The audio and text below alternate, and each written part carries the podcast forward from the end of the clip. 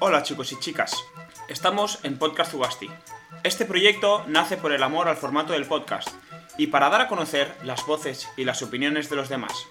En este podcast hablaremos sobre entrenamiento, psicología, lifestyle y algún que otro momento random. Esperamos que os guste y lo disfrutéis tanto como nosotros al realizarlo. Vamos con ello. Hola chicos y chicas, como ya sabéis, en el episodio 12 eh, os dije que esta semana tendríamos cambios. Básicamente tenemos dos episodios esta semana, como ya veis. El episodio 12, que es con el Rincón Metabólico, y este episodio 13, que es con Adri, con el podcast de Go Primal. Entonces esta, esta entrevista es un poco diferente a la que me hizo Alex. En esta hablamos de CrossFit, pero también hablamos de otros temas, igual un poco más alejados de, de CrossFit y de entrenamiento. Así que nada, estos dos podcasts eh, están, están, subidos en, las respectivas redes sociales. Disfrutadlos, eh, dadme feedback como siempre. Y nada, nos vemos en el episodio número 14. Venga, un saludo chicos. Hola a todos, bienvenidos a un nuevo episodio de Human Performance Podcast con Aniol Kai. Eh, esta vez es en castellano, la mayoría de podcasts en, en, inglés y esta va a ser en, castellano. Eh, bueno, Aniol, eh, preséntate, di quién eres, etcétera, y luego te voy preguntando. Pues bien, pues yo soy Aniol Ekai, mm, soy atleta de CrossFit y de alterofilia, flamante campeón de Cataluña en la categoría 102 de alterofilia. ¿Es la que subiste de peso o, eso todavía? Aquí había subido de peso, ¿no? Mm. Y, nada, eh, estoy aquí a charlar un rato contigo Así que a ver, a ver qué, a ver qué tal sale. Sí, tío, un honor tener al flamante campeón de, Cataluña. ¿Pero era, competición oficial o cómo va lo de la, alterofilia? Porque todo el mundo se lleva medallas. Vas ahí, te pones el mayor y te llevas medalla, ¿no? Sí, sí, de hecho, daban medallas también a la gente que había gente que no podía competir porque solo era de Cataluña, o sea, era el campeonato de Cataluña, y había gente que, pues, eh, es de Andalucía y está aquí por trabajo, lo que sea, y vinieron a competir y les dieron medallas de participación. O sea, imagínate. Sí, bueno, pues a ver, funciona, funciona. Eh, hay muchas categorías y, claro, solo que haya un levantador en cada categoría que tenga la mínima, ya puede ir y puede ganar un oro, aunque no haya nadie en su categoría. En mi categoría éramos tres.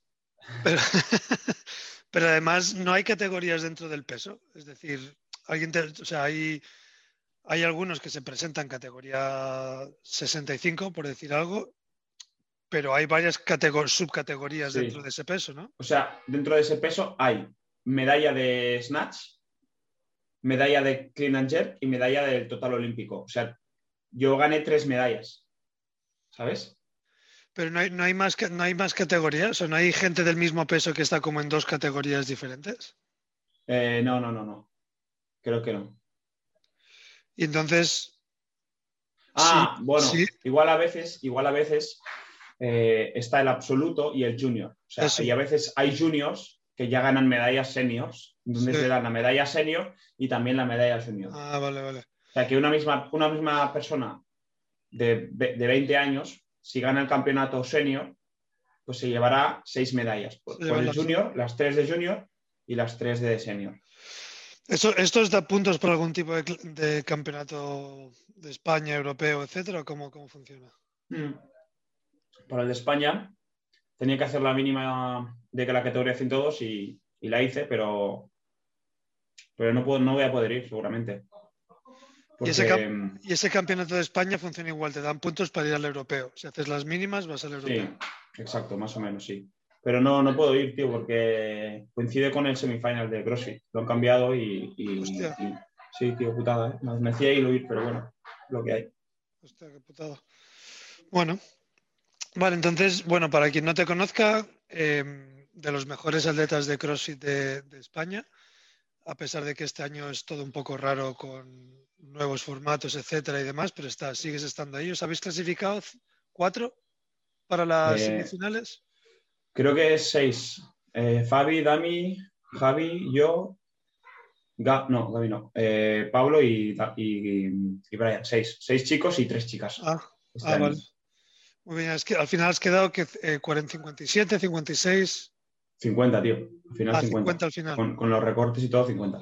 Muy bien. Eh, bueno, ahora la, la siguiente fase creo que es eh, los semifinals, como has dicho, que es en este caso van a ser online y dan acceso a los campeonatos del mundo que son en Estados Unidos en, en ju- julio-agosto.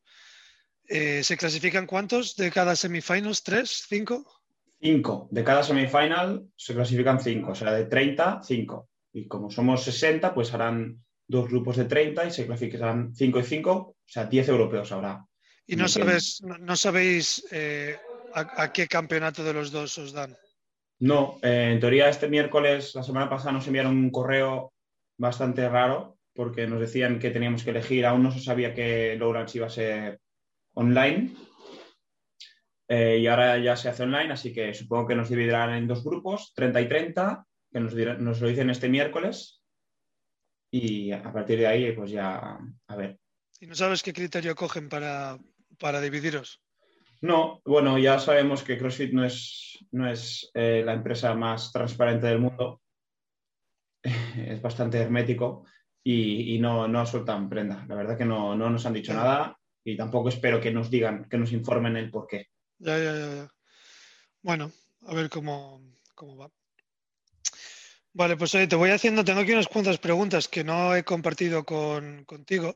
Bueno, primero hablo un poco de la relación que tenemos eh, yo, GoPrimal y contigo. Em, empezaste como, como atleta de CrossFit, o sea, como atleta de GoPrimal hace ahora ya un par de años, quizás, ¿no? Más o Mm. menos. Me acuerdo que fue eh, hace. Fue antes de. Fue en verano así, que me, que me escribió una marca. Tú siempre pasabas de mí. Y, me- y no te acuerdas que me escribió una marca y yo te lo dije, Y No, no me acuerdo. lo, lo cerramos así como bastante rápido. No, no, no me Que tú, ya acuerdo. habías- tú, ya, tú ya estabas con Elena. ¿Seguro? Sí, sí, sí. ¿Estaba ya con Elena- Elena? Ah, Sí. Y ya nos conocíamos, había buen sí, rollo, sí, pero. Y, y- y creo que me escribió una marca de proteína y tal, que yo dije, sí, le digo esto, seguro que tal. Y te escribí en plan, mira lo que me ha escrito esta. ah, y luego ya lo acabamos de cerrarlo, sí, sí, sí. Hiciste la típica, la típica estrategia, ¿no? Con lo mismo que haces con las chicas, posiblemente, oye, que esta me, que esta me escribe. Claro. Siempre Bien. funciona. Siempre funciona, bien. Eh, sí, empe- empezamos, empezamos a trabajar. Sí que es, sí que es verdad que eh, GoPrema con, con atletas eh, o el patrocinio de atletas es, es un poco complicado en general, el patrocinio de, de atletas, eh, por, por varias, varias cosas. Y, y recibimos a- aluviones de, de gente cualquiera que quiere ser patrocinado, ¿no? Y, y, y Aniol, en aquel caso, yo creo que era, que era un cualquiera para nosotros. Básicamente por el desconocimiento que tenía yo de- del CrossFit en España, porque acababa, bueno, acababas de empezar, más o menos. Sí, o sea, aún no. Lo empezabas a hacer bien, empezabas más o menos Sí, a era, era- yo creo que era verano 2019 que justo había acabado de ganar mi primera competi, que ya empezaba ahí como un poco a, a hacer algo bien. O sea, ya tenía Sí. chest to bar, chest to bar butterfly y ya me salía, ¿sabes? Era en plan. Haces un par así bien hechos, ¿no? De- Sí, sí, sí, sí. Sí, recuerdo que. Y luego creo que nos, nos conocimos, de hecho, en el, en el Barcelona Fitness, este, el face to face. Sí, que sí, cierto. Y ahí ya vi, dije, hostia, este tío la barra la sabe, la sube así relativamente bien. Al igual podemos hacer algo. Y, y de ahí, bueno, de ahí empezamos un poco a evolucionar la, la relación y, y ahora pues eh, haces, haces trabajo de, de business development, que al final es echarme una mano en eh, hablando con CrossFit, con atletas, con boxes, eh, con bueno, un poco, un poco de todo. Eh, tenemos la suerte de vivir relativamente cerca, con lo cual pues es, es- es sencillo el, el- el trabajo. Vale, pues a partir de ahí tengo aquí unas preguntas. Mm, No vas a saber lo que van a ser hasta que te las diga. Eh, algunas están bien, algunas son un poco así de, de postureo sin más. Otras Vale. son, otras eh, te vas a tener que mojar. Vale, ¿vale? voy Venga, a, voy a full, vamos a full. Venga, la primera es, eh, bueno, quién eres, que ya lo has explicado, qué haces y que ya también lo has explicado, y lo otro es qué quieres ser de mayor. Pues estoy estudiando, estoy acabando psicología, pues, para quien no lo sepa. Eh, estoy acabando ahora el trabajo final de grado y de mayor, pues la verdad que me gustaría trabajar como, como psicólogo. Aún no sé muy bien cómo, eh, pero antes tenía bastante claro que me gustaría tirar hacia psicología del deporte. Aún me, sigue gustando y, me veo haciéndolo, pero también me gustaría tener eh, mi consulta aquí en Branes y vivir, la verdad que vivir tranquilo, hacer mis horas sin, para no pasar hambre, pero no me gustaría tampoco trabajar demasiado, sino que me gustaría, pues eso, entrenar cada día a un ritmo más suave, trabajar como psicólogo, igual echar unas horas en el box eh, dando un par de clases y, poquita cosa más. La verdad que me gusta vivir tranquilo y, dentro de 10, 15 años, pues es, como me veo. A los, a los millennials en general nos, nos gusta trabajar mucho, ¿eh, tío? No sé si...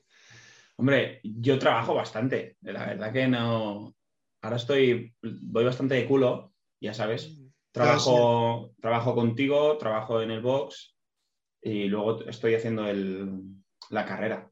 Y aparte entreno bastante. O sea, a ver, a mí me gusta tener el día ocupado porque ahora es la época, pero cuando tenga 40 años no me gustaría tener el mismo ritmo de vida que tengo ahora. Creo que hay momentos donde tienes que trabajar más para para hacerte un nombre para lo que sea y ya llega una época donde ya tienes que, vivir como de las rentas, estar más tranquilo. Sí, se te ve estresado, tío, se te ve jodido.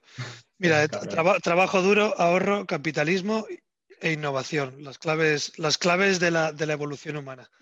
Eh, los milenios os, estáis cargando la, os estáis cargando la tierra, tío. Con eso de no quiero trabajar mucho, quiero trabajar para mí, quiero hacer lo que me guste. Quiero ser mi propio jefe. Quiero ser mi propio jefe. Nadie es su propio jefe. O sea, tú tienes tu jefe siempre, o, son los clientes, o son los inversores, o es el jefe de verdad. Eh, eso de su propio jefe, eh, salvo los que tienen padres ricos, poco, poco de eso mm. existe. Que sus jefes son sus padres. Que sus jefes son sus padres, muchas veces, sí. Eh, Vale, segunda, segunda pregunta. Bueno, ¿a qué te estás preparando ahora? Ya, ya lo hemos hablado, em, que es un poco lo que, lo que has contado antes.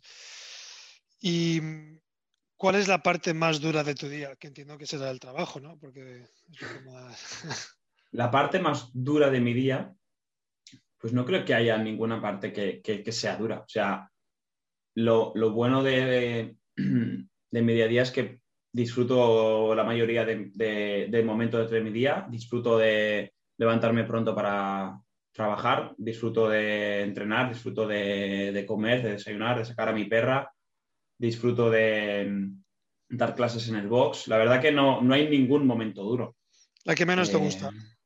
El que menos me gusta, pues eh, hacerme la comida me da bastante palo, normalmente. No me apetece nada. Me gustaría porque llego de entrenar y, me da bastante palo. ¿Cocinas siempre en casa? ¿O en el box tenéis algo para.? No, cocino siempre, cocino siempre aquí en casa, sí, sí. Muy bien, ¿y cuál es la que más te gusta? Pues, pues la verdad que entrenar me gusta bastante. Yo creo que es obvio, ¿no?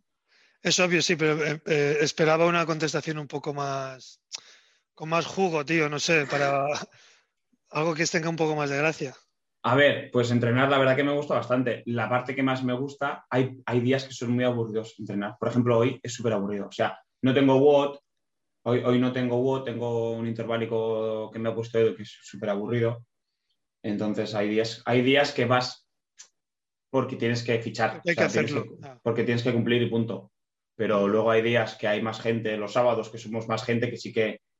Pero la verdad que Normalmente siempre el, mejor momento de mi día es entrenar. O si no, pues la siesta. La siesta también es un momento.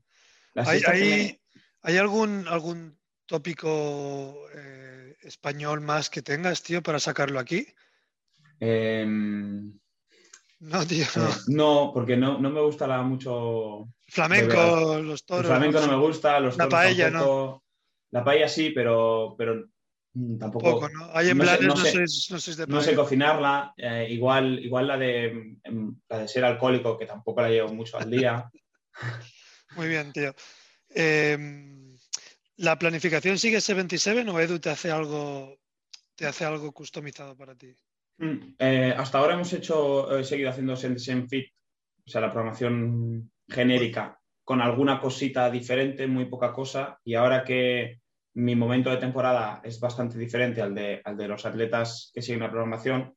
pues, pues sí que cambia bastante. Normalmente, por ejemplo, la semana pasada yo tenía siempre una doble sesión y tenía lo que ellos hacían como WOD del día, yo lo tenía como, como interválico o alguna cosa así. O sea, para mí ha sido, es bastante diferente ahora. Ahora sí que es bastante, bastante diferente. Ahora, ahora, porque la siguiente competición es en un mes más o menos, creo que era, en junio. Sí, en junio, el junio, 12 de junio. En dos meses, más o menos. Sí, seis semanas, más o menos, seis, siete semanas. Y entonces ahora, ¿qué, es lo que, es lo que más carga de, de, em, volumen tiene la preparación? ¿Es más alta intensidad, más volumen, más fuerza? Mm, estamos haciendo fuerza y volumen. Eh, estoy entrenando bastante ahora. Estoy haciendo doble sesión cuando puedo. Y, estamos preparando mucho el correr, eh, pero claro, eh, porque se me da bastante mal y como lo han cambiado, no se va a hacer presencial, entonces entendemos que va a ser difícil que pongan correr en el... os, pueden mandar una máquina, os pueden hacer correr. Realmente hicieron correr en los games, en los pre-games. Sí, pero ¿tú crees que van a traer un juez solo aquí directamente para que me haga. ¿No crees que ahora pondrán un juez que se junten? O sea, pondrán a lo mejor pues eh, uno en España y en España os tenéis que poner todos de acuerdo dónde ir y va, pues otro en Francia, otro en... Realmente tienen, o sea, jueces, jueces oficiales, CrossFit estafa y en cada país. Sí, bueno, no sé, a ver, yo, yo lo veo complicado, pero vaya. Eh, entonces, eh, estamos haciendo mucho correr, pero lo cambiaremos un poco y, también trabajo mucho de, de, debilidades, de la GHD sobre todo, que ya sabes que se me da bastante mal. Y... Bueno, se te da mal porque no lo has hecho mucho tampoco. ¿eh? Exacto. O sea, al final lo que tengo que hacer es, acumular GHDs y todo lo demás, la verdad que, lo hacemos, no hay ningún plan específico, aparte de, eso, de trabajo de habilidades de handstand push-up, de handstand walk y de GHD, es lo que más hago. La semana pasada creo que hice en total casi medio kilómetro eh, de handstand walk en una semana. O sea, 500 metros, una locura. Handstand push también bastante, GHD también unas 150, 200. Así yo creo que estaremos, si no me equivoco, estaremos dos semanas. ¿Tocas, tocas el, déficit?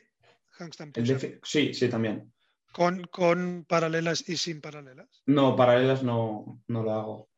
No lo he hecho ahí. Igual, igual sí. Sí, igual hay que hacer.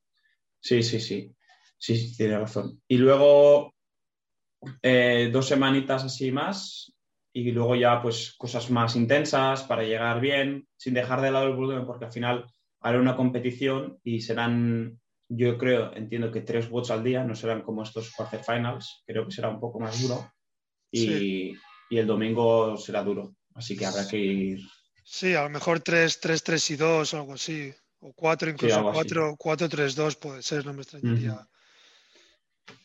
Sí, pues eso, al final es, preparar una competición y, no hay que dejar de lado el volumen, como pasa igual más en los Open, que sí que el volumen no importa porque solo tienes que hacer un bot. tienes que estar lo más fino posible. Y luego la intensidad, imagino que la subiréis las semanas, semanas de antes, mm. dos, tres semanas de antes. Sí, ahora estamos haciendo trabajos muy mantenidos de, de AMRAPs de 10 minutos y repetir dos o tres veces, AMRAPs de 5 y repetir 6, cosas así. Eh, trabajos más mantenidos de 30 40 minutos, que ya me va bien porque tampoco es un trabajo en el que destaque, cada vez mm, se me da mejor, pero nunca he sido como Chete, por ejemplo, que se le dan muy bien.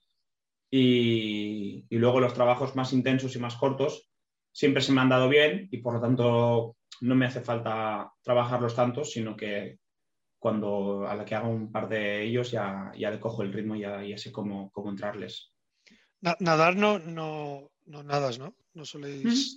Pues ahora he empezado a nadar los jueves, tío. Y la verdad que mola bastante, ¿eh? Sí, yo lo hago. Ahora, bueno, desde que mudé aquí no, no puedo. Bueno, ahora en verano voy a poder. Pero antes nadábamos siempre los jueves igual, día de descanso. En Barna teníamos ahí un sitio que pagamos cada, cada día que íbamos. Mm. Y va, realmente va bien. Uno, no hay impacto en la natación, mm. que pues un día a la semana que no haces impacto está bien. Y, y al final uno, aprendes a nadar, que hay un componente técnico muy importante. Y también tiene beneficios cardiovasculares, lógicamente. Sí, sí, sí. Mola bastante, tío. Fui el, este jueves fui la primera vez. Piscina. Y la verdad que, sí, sí, piscina, de 25 metros. Eh, y la verdad que mola, tío, porque, bueno, el sitio al que voy, eh, bueno, tiene como un gimnasio y tal, y, me dejan usarlo, así que siempre hago primero como una sesión más de pumping, así como de, hombros y tal, más típico mm. de gimnasio de toda la vida. Y, luego me pongo a nadar, que ya estoy cansado, mm. hago pues mis series de nadar, lo que, lo que me ponga Edu. Y luego tiene una sauna ahí, así como una especie de spa. Y la verdad que es una mañanita que, está de puta madre, tío. Ah, está bastante guay. Sí, sí, sí. Bien, bien. Bueno, sauna no haces, no haces regularmente, ¿no? Aparte de saunas, baños, baños de baños frío, calor, sauna. No, no, esto no lo Lo hice, mira, para los quarterfinals. Cada día después de competir me iba a casa de mi madre y, en la bañera me, ponía hielo y tal y, me, ponía ahí 10-15 minutos. Mm pero no lo hago regularmente. Es una cosa que, debería de hacer, pero no. Sí, es difícil si no tienes em, en, tu casa o si hay algún gimnasio, el típico gimnasio de pueblo o un spa de pueblo que lo puedas, lo puedes hacer. Vale. Em, una pregunta sobre comida. ¿Qué es algo que no te gusta pero que te fuerzas para comer porque sabes que es bueno? Mm, mm, mm, pues eh, la verdad que el pescado nunca me ha gustado mucho. y depende de cómo me lo haga. O sea, al horno sí que me, me acostumbra a gustar, pero no siempre tengo el, tiempo necesario para, hacer el, pescado al horno. Y alguna vez que me lo hago a la plancha, eh, no me entra, tío. O sea, ahí me deja como un sabor, y encima siempre por la noche, y luego me deja siempre como un resquemor así, como por la noche, y se me repite, se me va repitiendo mientras duermo y la verdad que no me acaba de gustar, pero... ¿Pescado blanco? Sí, salmón. salmón no, eh, bueno, salmón no es blanco. Bueno, pues salmón. El pues salmón es el que... Ah. El salmón es el que más... Siempre se me repite más cuando lo hago a la plancha, tío. Creo que no lo hago bien. No, es, porque el salmón que, se compra normalmente es, mierda. El salmón de piscifactoría, que tiene mucha grasa, son pescados que están, son enfermos están dando comida, comida que no es la suya. Es, un pescado que no sé si es hasta detrimental comerlo. El que se compra en el súper normal, ¿eh? Mm. Bueno, creo que mi, madre lo compra, creo, en, en la típica pescadería, ¿Pescadería? de ¿Ah, sí? Ah, bueno, pues eso, al igual puede ser que sea.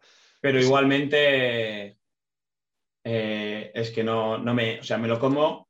Cuando me lo hace ella o cuando me lo hago yo al horno, sí que me lo como y lo disfruto, ¿eh? pero a veces que no, que por H o por B no, lo puedo hacer y, sé que tengo que comer pescado, eh, me cuesta bastante, tío. Me cuesta, pero rollo bastante, ¿eh? Hmm. Bueno, ahí, a ver, el pescado tiene, la, putada del pescado es que tiene muchos metales pesados, con lo cual hmm. no sé hasta qué punto es, es, hasta bueno comer, comer pescado, a no ser que sea un pescado, hay pescados determinados que no están, que no están mal. Pero bueno, sí que cuesta el pescado, realmente. A no ser que te lo hagan bien y demás, mm. típico restaurante de pescado, yo no suelo comer pescado tampoco. Eh, ¿Sigues alguna dieta? Sí, bueno, eh, tengo un chico que se llama Juan, que es de Madrid, que me lleva la, que me lleva la nutrición y la verdad que hablamos cada, hablamos cada semana más o menos un poco de, qué hacer, si subir un poco de tal, subir un, quitar un poco de calorías o lo que sea. Y, y la verdad que estoy súper contento porque eh, llevo trabajando con él desde julio, junio más o menos de 2020 y he subido de peso, que era algo que estaba siempre en 92, 93 y ahora estoy en 96 y la verdad que no me noto peor ni en gymnastics, ni en burpees, ni cosas así, no me noto peor y sí que levantando peso sí que me noto bastante mejor. Así que estoy bastante, estoy bastante contento con, con este trabajo de nutrición. Hacéis, antes de daros las pautas o la, dieta que te da, eh, ¿hacéis algún tipo de análisis? Eh, ¿Hacéis regularmente análisis para ver eh, niveles de vitaminas, mm. niveles... Hicimos, cuando empecé a trabajar con él, hicimos una medición de, de, cuerpo. Le pasé también algún dato así de, de que me hice un análisis de sangre eh, y luego ya no, hemos hecho nada. Creo que está pendiente porque me lo dijo hace poco que teníamos que volver a medir y tal. Eh, solo hicimos eso, vaya, en su día. Y luego, cuando me pasa la de esto, pues él, no, me pasa nada muy específico, me dice que tengo que tomar tal cantidad de proteína o de hidratos de carbono, pero no me dice el alimento en sí, sino que me deja bastante libertad y eso, bastante, eso me va bastante bien.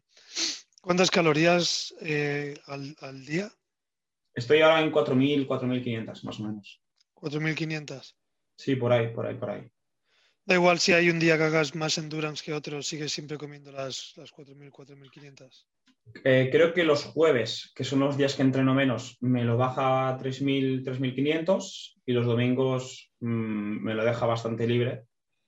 Pero normalmente creo que los miércoles creo que es el día más duro. Sí que me, sube algo, me pone más comida. creo que me pone un doble desayuno y, con eso ya, ya tiro. Muy bien. Em, ¿Qué es lo que más y menos te gusta de tu coach? De Edu. De Edu. Lo que más me gusta es que, bueno, voy a ir por lo que menos, que es lo que tengo más claro. Lo que menos me gusta es que está eh, relativamente poco pendiente de, de sus atletas. O sea, y como ya nos conoce mucho, hay muchas veces, a mí nunca me ve entrenar Edo y eso es algo que, he hecho en falta.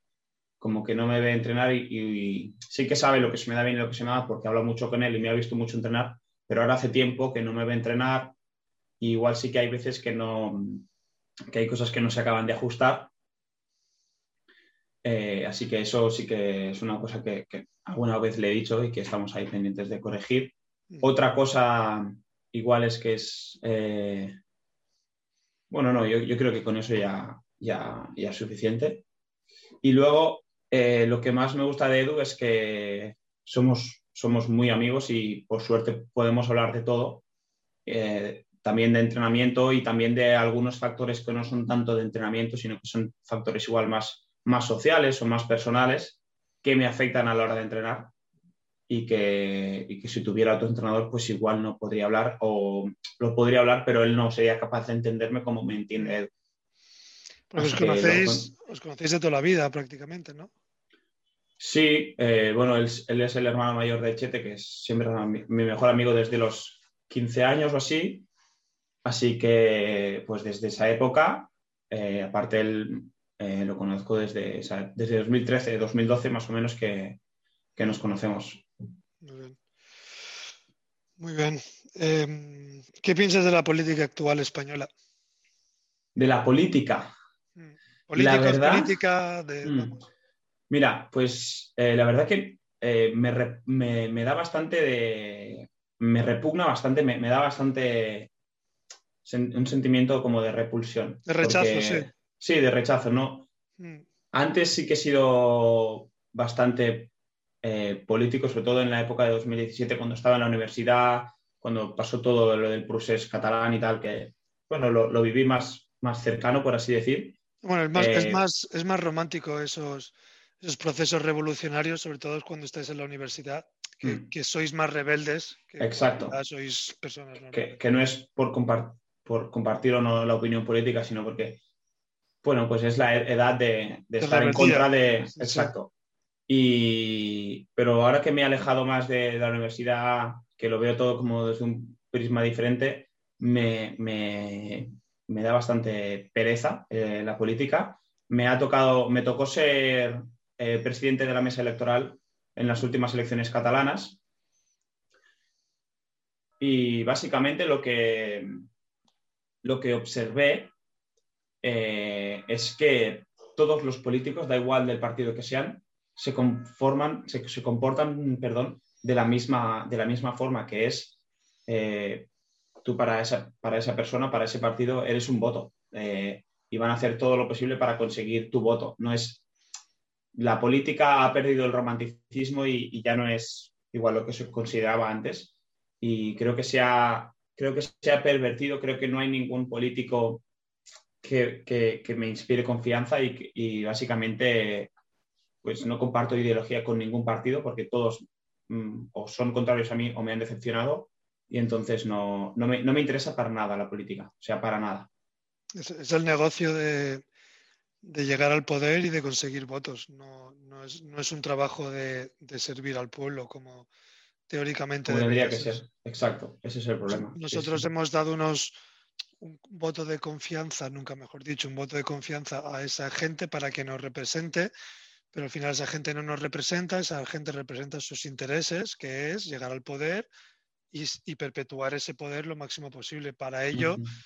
te dicen blanco y hacen negro si hace falta, no, no pasa nada, porque te van a conseguir a ti con el negro y al otro con el, con el blanco. Entonces, ahí estamos. Y además, no solo eso, sino que ¿Tú crees que solo pasa en, en los altos mandos, ¿no? De, de, igual de presidente del gobierno o de comunidades autónomas, pero, es que luego en los pueblos también pasa, tío. O sea, en Blanes pasa. Y es un pueblo de 50.000 habitantes. Y, y, personas que yo conozco que entran en política, que se hacen presidentes, hay alcaldes o, o, con, o consellers, o como se diga, o regidores, que se dice de los, de los ayuntamientos, y, y y dices, tío, tú me dijiste que ibas a hacer esto y ahora estás haciendo lo otro. Mm. O sea, no, no. O sea, me parece que tienen que cambiar muchas cosas, por desgracia. Sí.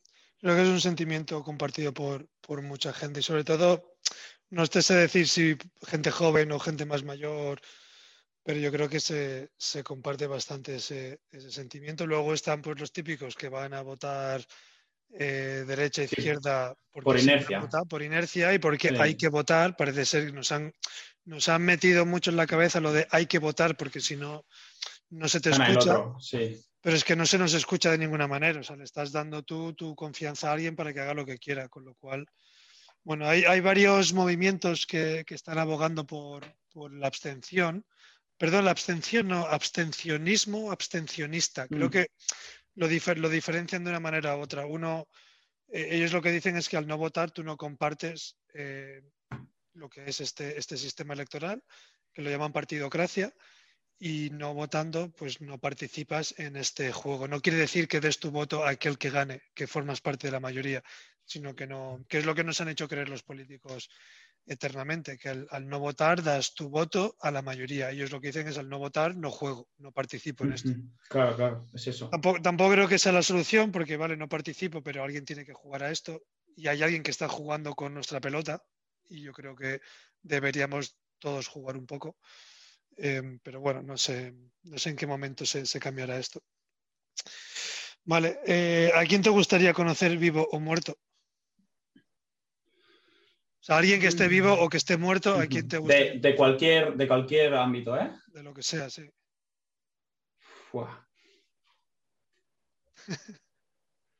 eh... Pues creo que diría.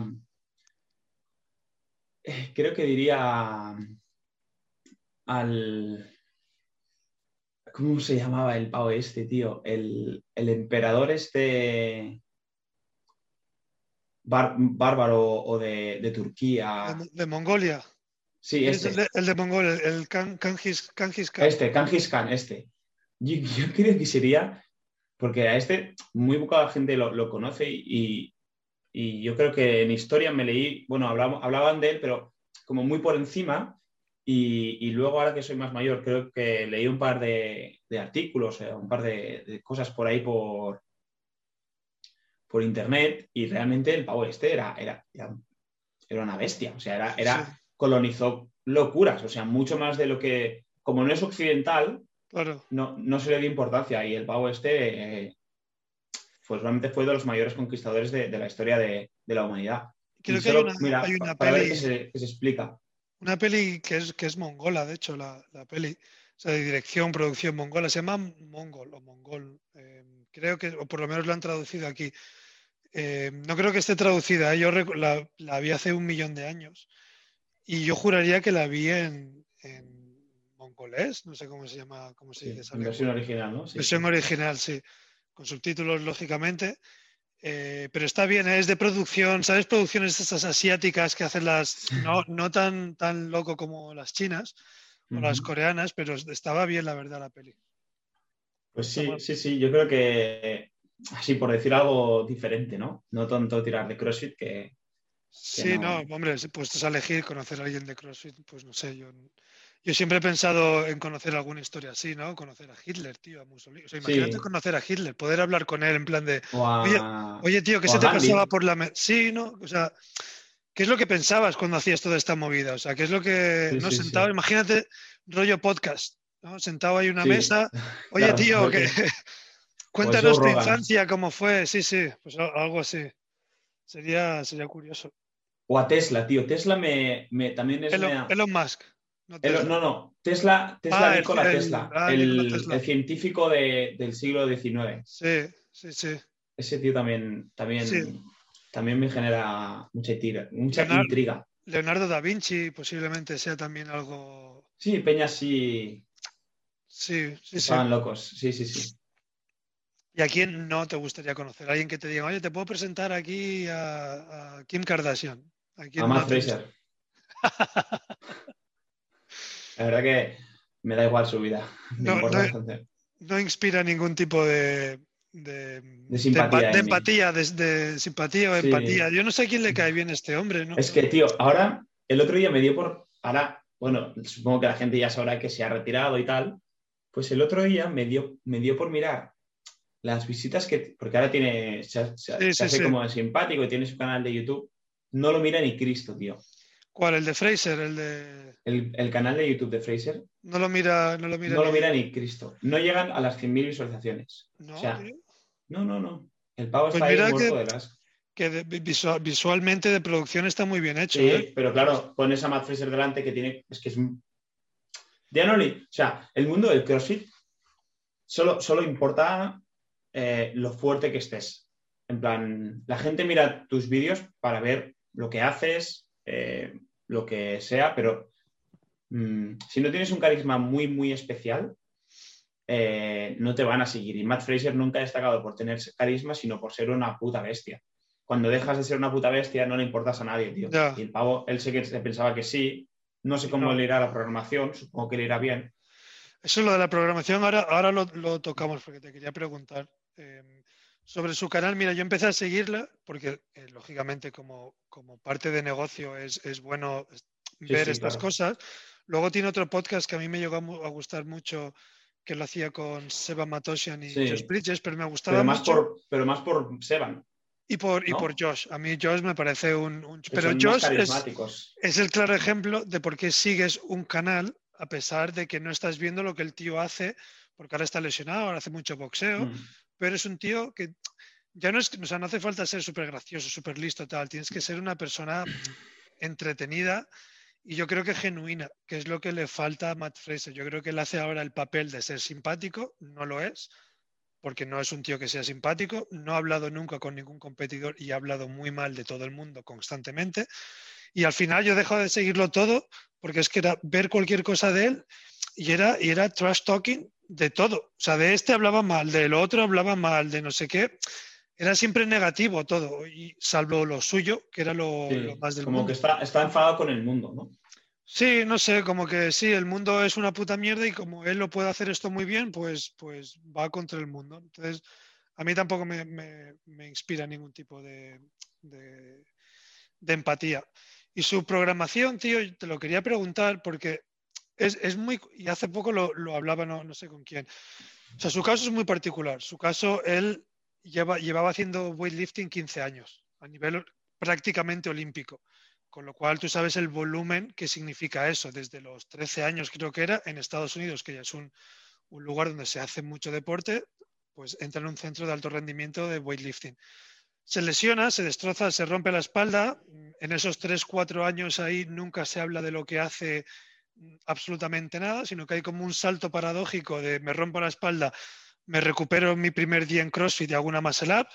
No, ahí hay unos 4 o 5 años. Sí, dice, en alguna entrevista dice que, se hizo alcohólico, que se murió su mejor amigo y que se, se hizo alcohólico, casi alcohólico, alguna eso, eso, pasa siempre en esta, pero eso fue antes de, Es que los americanos son muy así, ¿eh?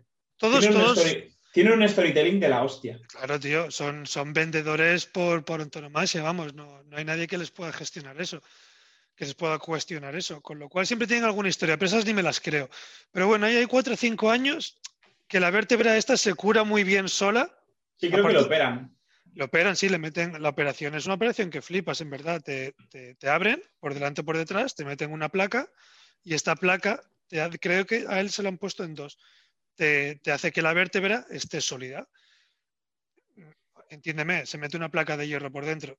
Ahí hay que darle algún tipo de, ayuda extra para que eso cicatrice bien y que cuando vuelvas a meter 140 kilos en, el front rack no te pete la espalda. Pero bueno, nunca se habla de, nunca ha comentado de su proceso de terapia y demás.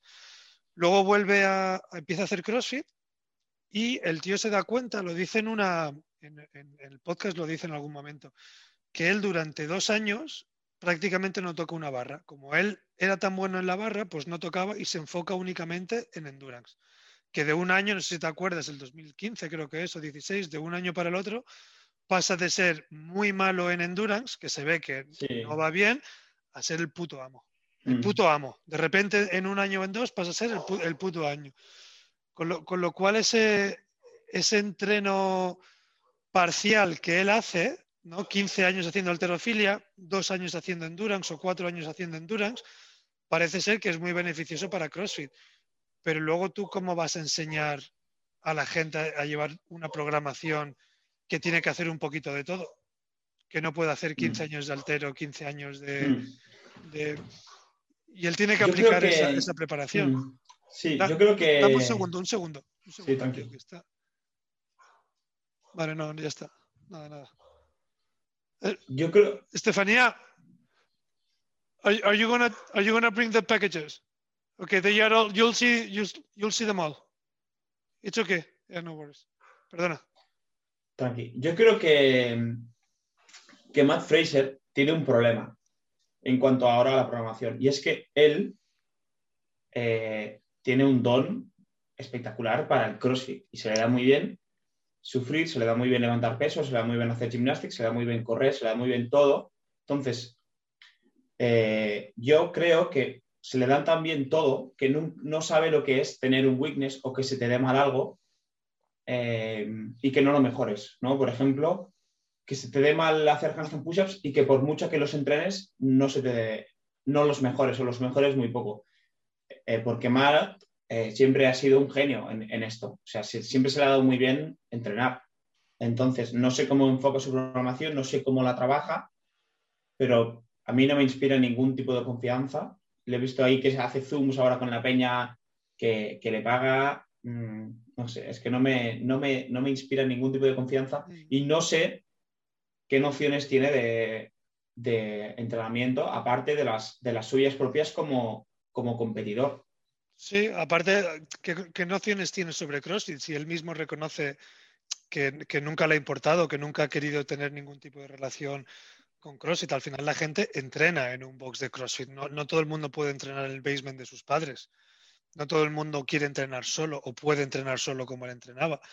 Entonces, sí que es cierto, a mí eh, esto, esto que tú dices ya lo pensaba desde el principio, de bueno, él se ha hecho bueno de una manera muy particular, atípica completamente a lo que la gente normal empieza a entrenar, porque ahora quien empieza a entrenar, pues como tú, pues con 18 o 20 años, te pasa un box y entrenas un box. No haces 15 años de alterofilia y luego, te, y luego cuatro años de no sé qué y de repente empiezas a hacer empiezas a hacer CrossFit. Y él sí que dice que mejora los weakness.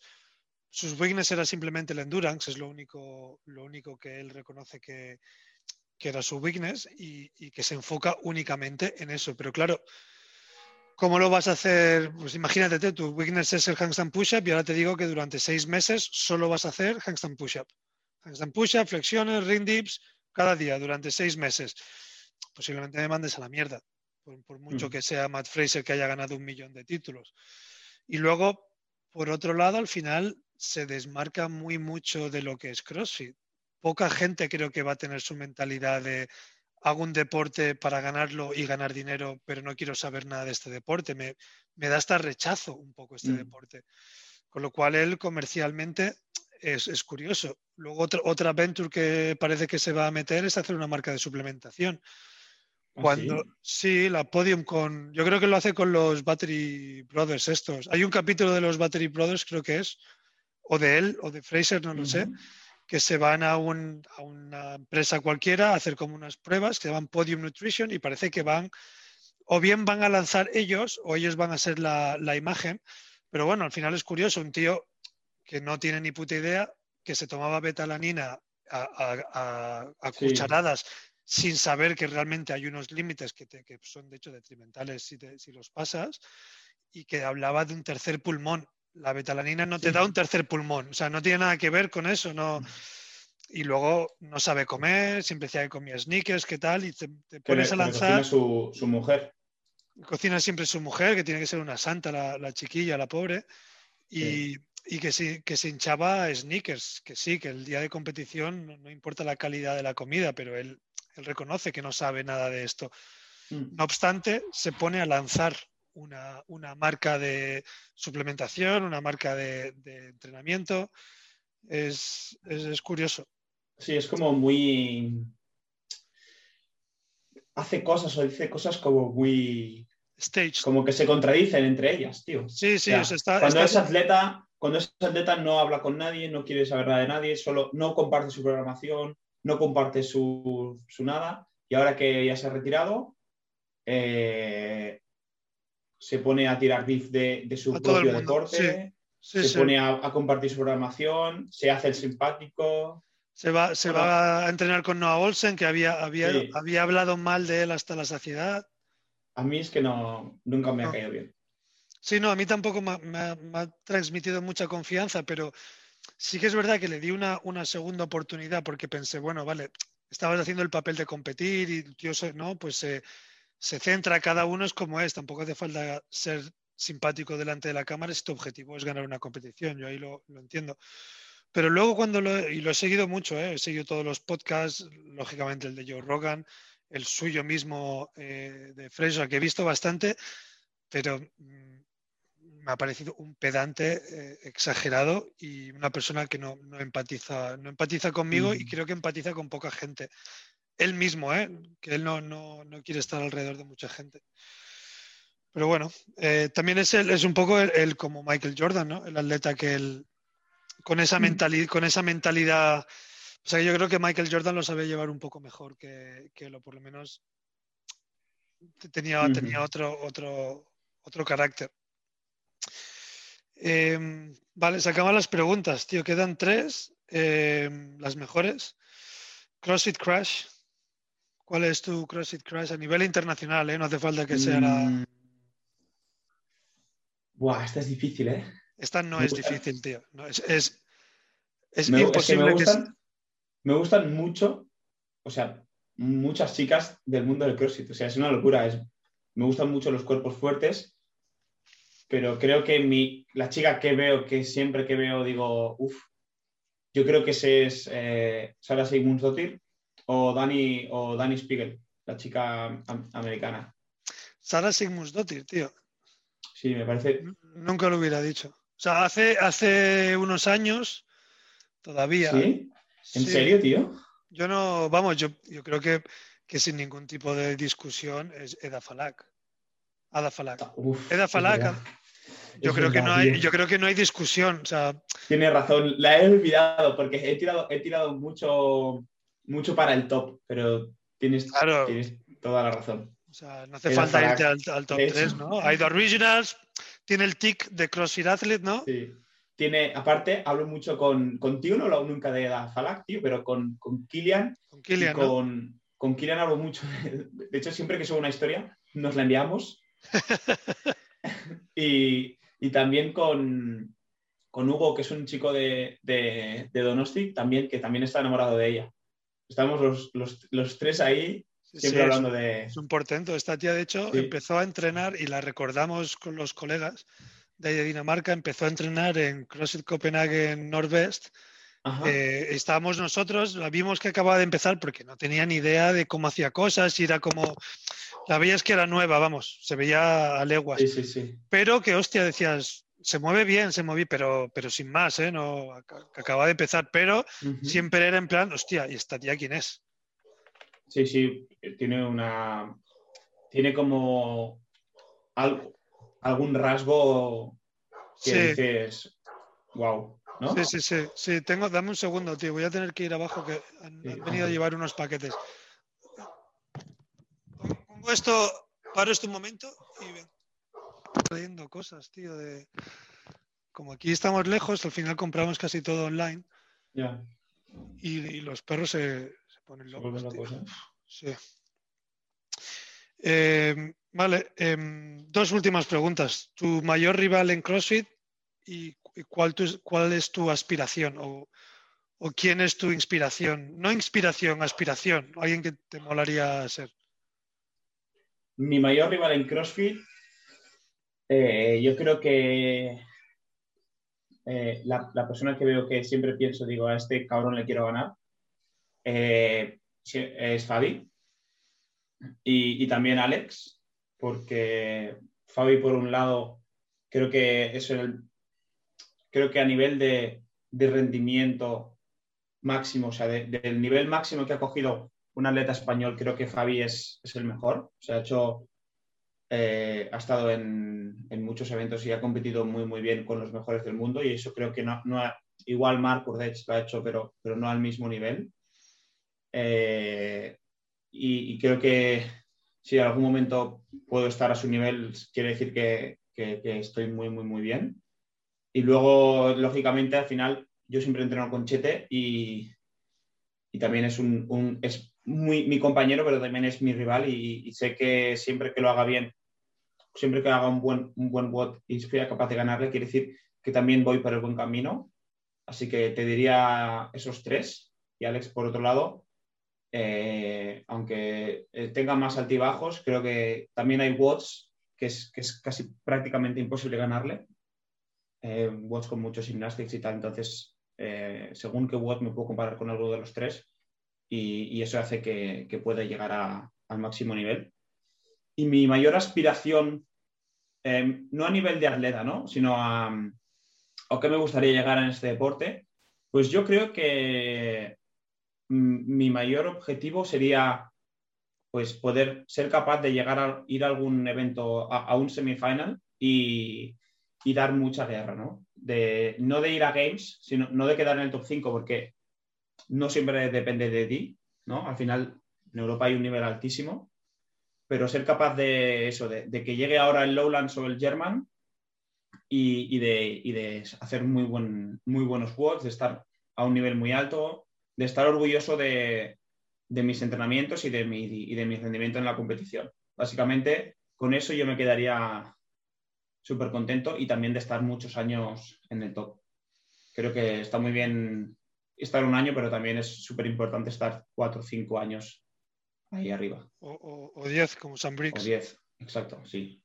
Sí, al final yo creo que ahora, bueno, este año es un poco complicado y todavía posiblemente sea...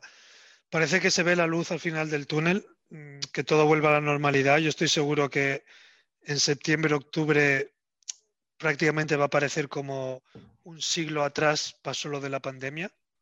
Ojalá, tío. Una vez que empiecen a, a vacunarse y demás, todo vuelva a la normalidad, nos recordará la pandemia las, las mascarillas, Ujú. que las veremos todavía por, por la calle en algunos sitios. Pero esa sensación de regionals, esos regionals de, de- de antaño, tú no sé si llegaste a ir alguno, Sí, los, bueno, fui al 2018, el de Madrid que, en... que ya era un poco diferente, pero los he vivido mucho eh, Sí. Por YouTube y por tal, los, los, los tengo muy presentes. O sea, Sí, ¿no? para mí, para mí, mi sueño era ser atleta de regionals. O sea, Ya. era ya, ya. plan, buah, es que Era, era otro, era otro rollo, ¿eh? Porque era mucho más romántico. Sí, tenías esa oportunidad, hacías los Open y de los Open te ibas ahí, con lo cual era un one shot para ir a los regionals. Iba todo aquel, no era el estudio 54 de- del CrossFit.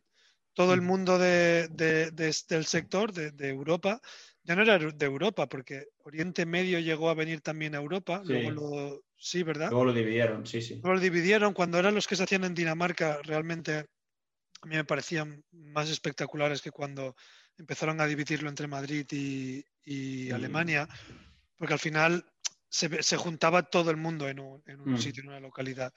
Y, y a- en aquella época que ya Instagram era muy pequeño, no eres como ahora, Claro, no pues oye, existía. hostia, existía pero poco, porque existía, pero no es como ahora que es la fuente de comunicación pura y dura, pues en aquella época existía, pero estaba un poco por, por ahí, tampoco se veía mucho.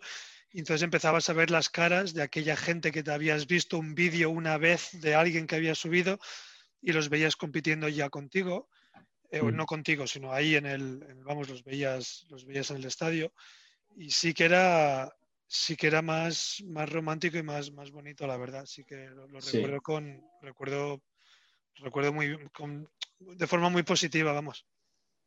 Pero bueno, yo creo que volverá sí. un poco, quizás con otro formato. Yo creo que tuviste quizás una medio mala experiencia en Noruega, ¿no? Que fue como un poco, vas ahí, no te dejan, no, no formas parte de, de la gente, no... Sí, Noruega fue, fue un absoluto desastre. No No, solo a nivel de rendimiento, sino también. A ver, la experiencia estuvo bien, pero la gente ahí era como. Bueno, estábamos los españoles, tal, que había muy buen rollo, pero los demás eran todos muy bordes, tío. Los, Ya, los putos escandinavos son más nazis que. sí, sí, sí, no, no, es- no es así, ¿eh? Los, los regionals de cuando estaba todo el mundo los veías porque la, la las podía, la podías ver desde arriba y ahí habían 60 personas juntas, todas hablando y demás, o sea, no, no tenía nada que ver a lo que tú me enseñaste de, de Noruega, que se veía pues como un hotelito pequeño, que la gente estaría por en salas, poco, poco community y, y yo creo que eso se volverá, se volverá a ver cuando vuelvan, Mm. vuelvan a ver. Sí, he tenido mala suerte a la hora de, de tener un. re- o sea, de, de empezar a estar en el top justo cuando nos ha pillado la pandemia, porque al final me he perdido eh, un evento sancionado en Madrid, que ya había clasificado, Cierto. eso fue el, el año pasado. Y este año los semifinals, que son, que al final son los nuevos regionals, y, y que poder compartir Mm, o tener una experiencia así, la verdad que hubiera sido muy bonito. Y, y nadie me asegura que el año que viene mm, vuelva a estar, ¿sabes? Es como una oportunidad perdida y que el año que viene voy a tener que volver a ganar.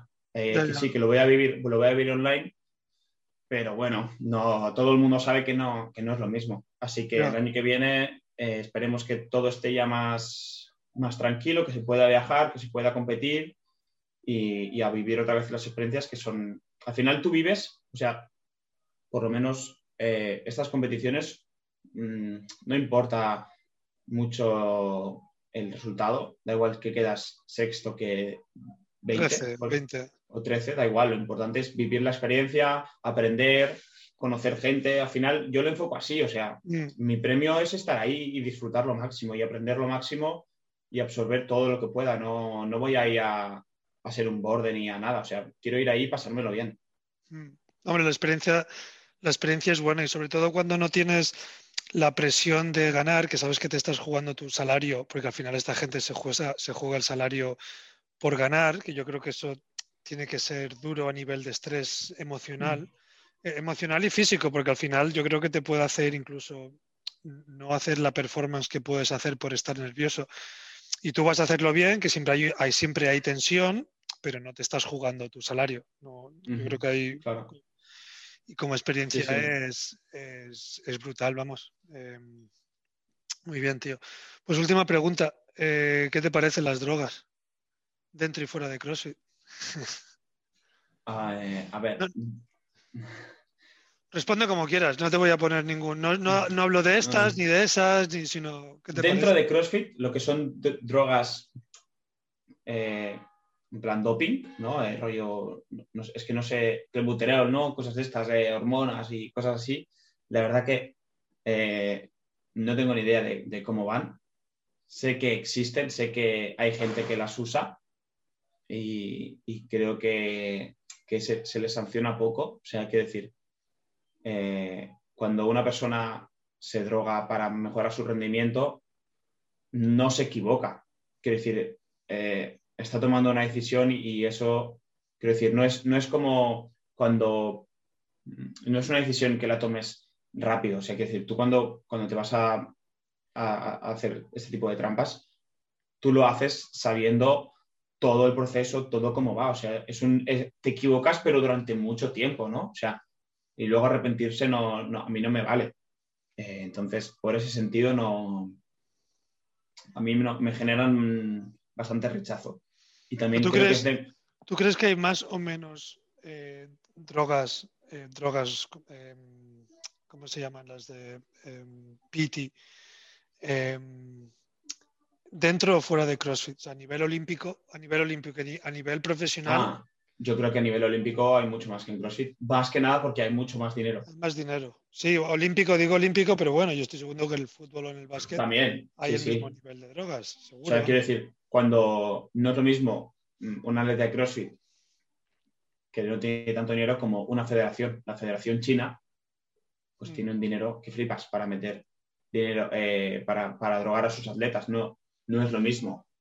Eh, aparte, la, política de, antidrogas de CrossFit nunca ha estado muy clara, no se sabe muy bien cómo va. Parece un poco extraña.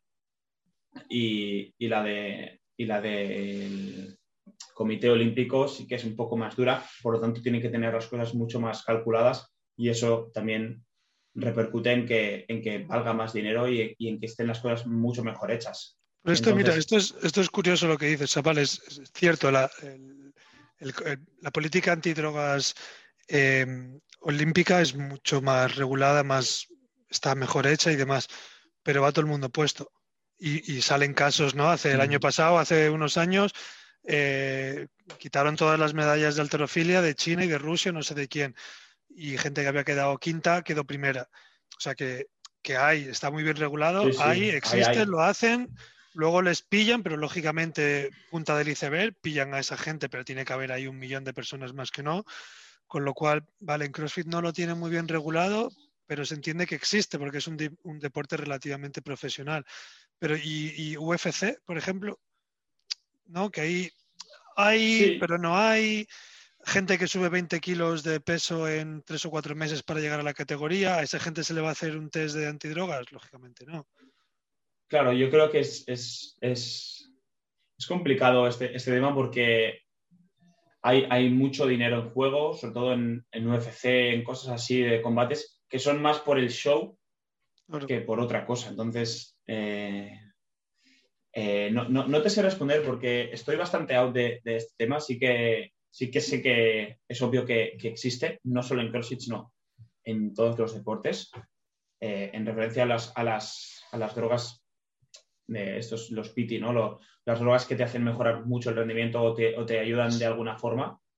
Eh, pero la verdad que vivo un poco ajeno a, a este mundo y si hay gente que usa sustancias y a mí no me afecta, o sea, quiero decir, si hay un tío de no sé dónde que se, que se, que se quiere tomar sus, sus mierdas para verse mejor o para estar más grande o para mejorar el rendimiento y a mí como competidor de CrossFit no me afecta, pues a mí me da igual, es su problema, si le pillan se va a joder, pero a mí me da igual. Otra cosa es que yo ahora vaya a la Lowlands y el de el que me gana a mí, que imagínate que yo quedo sexto o, séptimo y el quinto va ciclado y le pillan, pues entonces sí que me cabrea. O sea, si a mí me, me repercute directamente, pues claro que me jode. O si, por ejemplo, eh, yo ahora me entero de que algún amigo mío, algún compañero mío con el que yo he compartido momentos, me dicen que, que va ciclado, que le pillan, entonces me- también me cabreo, ¿no? Porque, quiero decir, yo he estado jugando limpio y tú que has estado a mi lado y que me has visto que lo he pasado mal, que me he lesionado, que no sé qué, y tú nunca me has dicho nada y que, no, que tranqui, todo va a salir bien, y de repente me entero que, que has sido, has tomado sustancias, pues entonces también me cabreo, ¿no? Entonces, es Pero ¿cómo más a un nivel... ¿Cómo te cabrearías con esa persona? Porque No, te, iba a pregun- te iba a preguntar sí. eso. Imagínate a alguien que tú conoces Me meto una paliza. de toda la vida, pero ¿cuál Sí. es, cuál es, o sea, cuál es tu sentimiento emocional hacia esa de, persona? de ¿Cuál sería? rabia, de, de- de- de- de decepción, de, de decir, em, tío, yo lo, yo lo he pasado muy mal con el CrossFit porque me he lesionado mucho y no, he, he habido momentos de, de no saber qué hacer. eh, y tú, que nunca te lesionas o que no sé qué, em, me has estado apoyando falsamente eh, y ahora me entero de que tú has hecho todo esto a las espaldas pues yo cojo y, y lo mato, tío. O sea, me daría mucha, mucha, mucha, mucha rabia. ¿Has conocido plan- a alguien alguna vez? O... No, nunca, nunca. No, se, no se suele decir mucho estas cosas, con lo cual al igual en tu propio gym tienes tres personas haciéndolo y que no, que no lo Sí, sabes. La verdad que, la verdad que en, en mi box, eh, como vimos en Blanes, tío, y ya sabes que estamos como apartados Sí. un poco de todo, la verdad que Pues, eh, me sorprende, me sorprendería bastante, porque estamos como muy lejos de todo y me da bastante, me, me sorprendería mucho. Aparte, a nivel así alto solo estamos Chete, yo y Polpa, más o menos, y luego está Elena. Y, y yo sé de, de- de la mano que ellos nunca han hecho nada y no van a hacer nada nunca, porque los conozco mucho. Pero, por ejemplo, imagínate que Chete de golpe eh, lo hace y Chete es mi mejor amigo. O sea, yo me entero y, o sea, mm, no sabría lo que pasaría, pero sería muy decepcionante. O sea, sería, sería un golpe muy duro a nivel... Por- a nivel... por- ¿Por qué es decepcionante para ti? O sea, ¿cuál es, ¿qué es lo que te motiva esa decepción? Pues por lo que he dicho, porque si, si yo estoy haciendo cosas legales y Chete me ha visto estar muy triste y estar muy mal por, por las sesiones y por, por a veces no llegar al nivel que quiero llegar. Y, y Chete, por ejemplo, eh, mejora mucho ese rendimiento, hace lo que, lo que quiere hacer y me gana en todos los watts y no sé qué, y, y de repente sale que, que ha ido ciclado, Claro, o sea, son, son muchas horas de entrenamiento donde él me ha estado mintiendo cada minuto, tío, en la, en la puta cara, ¿sabes? O sea, a mí, a mí eso me dolería muchísimo a nivel, a nivel personal, en plan, yo estaba ahí sufriendo contigo, ayudándote, animándote, y tú me has mentido todo este tiempo, ¿sabes? Sería como una traición, tío. O sea, yo, lo veo, yo lo veo como... Sé que es, no va a pasar nunca. En el caso de Che, te digo, ¿eh? Ni de Elena, ni de Sí, sí, sí, sí. Pero si pasara, para mí sería una traición rollo máximo, No. tío. O sea, lo, lo viviría muy personal. ¿Y ¿Qué te parece que vuelva eh, Ricky Gerard después de los cuatro años de sanción? La verdad que me da bastante igual. O sea, quiero decir. Eh, pero a nivel, a nivel de, de- a de nivel de CrossFit ¿eh? me, parece, me parece muy. Para mí las sanciones, o sea, si, si te pillan, tendrías que estar baneado 10 años, mm, 20 años. Para, o sea, lo, lo suficiente como para que no pudieras volver a rendir al máximo nivel. Pero es que este tío, eh, Ricky Garrard, lo pillaron en, do- en 2017, a su hermano lo pillaron en 2018 con la misma sustancia, un año después, ¿eh? Y Ricky Garrard no ha hecho más que mejorar sus números, mejorar sus marcas. Nunca le han hecho un test hasta ahora. O sea, cuatro años después. Él se ha podido ciclar durante estos tres años, En, y- teoría, en teoría podrían, porque está pero no dentro lo han de- hecho. No lo han hecho. pero no, no lo han hecho hasta hace poco. Eh, entonces, eh, ¿qué pasa? Que tú, cuando te ciclas, eso está estudiado, eh, hay mejoras que ya se quedan en tu cuerpo y que no dan posibilidad. O sea, tú te metes ahora a un ciclo de no sé qué y hay mejoras que ya se quedan en tu cuerpo, hay residuos que ya se quedan en tu cuerpo y que te van a hacer ser mejor durante el resto de tu vida de forma antinatural. Y eso nunca va a dar positivo, pero ya es trampa, ¿sabes? Te dan, te dan un plus que, que yo no tengo si no me ciclo, ¿sabes? Entonces, eh, es hacer trampa. Y aparte el tío tiene una actitud mm, que es para pegarle un par de hostias. O sea, entonces, eh, no sé, me, me, me, me, me- me fa- me fascina la, la imagen que, que le ha dado CrossFit ahora a este chico de, de que ha cambiado y que no sé qué, Dave Castro diciendo que todo el mundo se equivoca, cuando este tío ha mentido a la cámara. O sea, ha mentido diciendo, eh, no, si mi padre se entera, me- se me caería la cara de vergüenza. Pam, y sale positivo. O sea, ¿cómo tienes los huevos de hacer eso, tío? Quiero decir, no sé, a mí me parece muy fuerte que, que, que pasen estas cosas y que la, y la gente lo olvida. O sea, hay gente apoyando a Ricky Garard, tío, que se ha meado en, en la cara de, de todo deportista. No sé, tío, es que me, me- me fascina, tío. Sí, es un caso un poco, un caso poco particular que cuando vuelva, pues se verá un poco. Además, es australiano, no es americano, se hace todo en Estados Unidos. No sé cómo, cómo reaccionará mucha, mucha gente. Sí que es verdad que es también la mentalidad americana, pues que tienes, has pasado ese proceso de, de penitencia y de castigo y, y que, y que todo el mundo merece esa segunda oportunidad. Es un Mm. poco como lo, como lo ven como lo ve la mentalidad esa am- americana mi- militar, que al fin y al cabo no olvidemos que CrossFit sale de ahí y que hay una mentalidad Sí, militar sí, muy, muy, muy implantada. Em, bueno, es, es curioso saber cómo, cómo va. Yo, yo esto lo de, lo de las drogas, que es, o sea, lo de los, ¿cómo, ¿cómo se llaman en castellano? Los pets, ¿no? No, no sé cómo se llaman. Pero eso sí, eso es inglés, eso es. em, em, bueno, da igual. Em, performance Enhancer Drugs, pero en castellano tienen, tienen otro nombre. Al final hay muchas cosas que se están descubriendo que al igual creemos que las drogas son este grupo de drogas de aquí, pero hay todo este grupo aquí de cosas que se hacen, que se, que se innovan en muchos países para mejorar el rendimiento, que ahora mismo posiblemente no esté ni demostrado que sean drogas, que son, pues bueno, la creatina era, era una sustancia prohibida hace muchos años y ahora ya no lo es. Entonces, al revés, puede ser también cosas que no hubiesen estado prohibidas, que más adelante se ven que hay una, hay una mejora deportiva y se, y se banea. Pero ha habido un grupo de gente que lo ha estado utilizando durante muchos, muchos años. Creo que el ciclismo va siempre por delante en, descubrir cosas nuevas que, que mejoran el, el rendimiento. Eh, entonces es complicado porque al final es, bueno, hay algunas que sí que están prohibidas, pero ¿y todas estas que no están prohibidas? ¿Lo son? ¿No lo son? ¿Por qué lo tienen que ser ahora? ¿Por qué lo son dentro de cinco años? Y no es, es, es complicado. No, mm, es bastante complicado. La, la- la marihuana, por ejemplo, la UFC, la NFL creo que es. No sé dónde más lo han quitado ya, ya no, ya no testean por, por marihuana. En los Juegos Olímpicos te quitan los, los- las medallas si has dado positivo de marihuana. Em, Sí, creo que ahora hace poco lo han quitado de la mayoría de cosas como droga eh, estipulante, el ¿no? de, de mejorar el rendimiento, sino, y ahora es una droga recreativa, que la sanción es menor. Ah, que las ah, sí.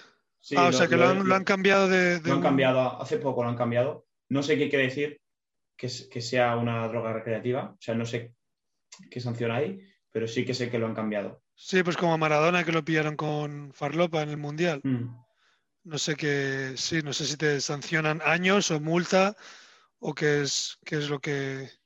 No sé, no sé, no sé, no sé cómo va. Es que estoy bastante fuera de este tema. Muy bien, tío, pues ya está. No hay, no tenemos más preguntas. Ya estamos. Ya estamos. Pues nada, tío, pues muy bien, tío, ha sido, ha sido divertida. Me voy a ir a entrenar ahora, que supongo que Chete me estará esperando, Mm. y poquita cosa más.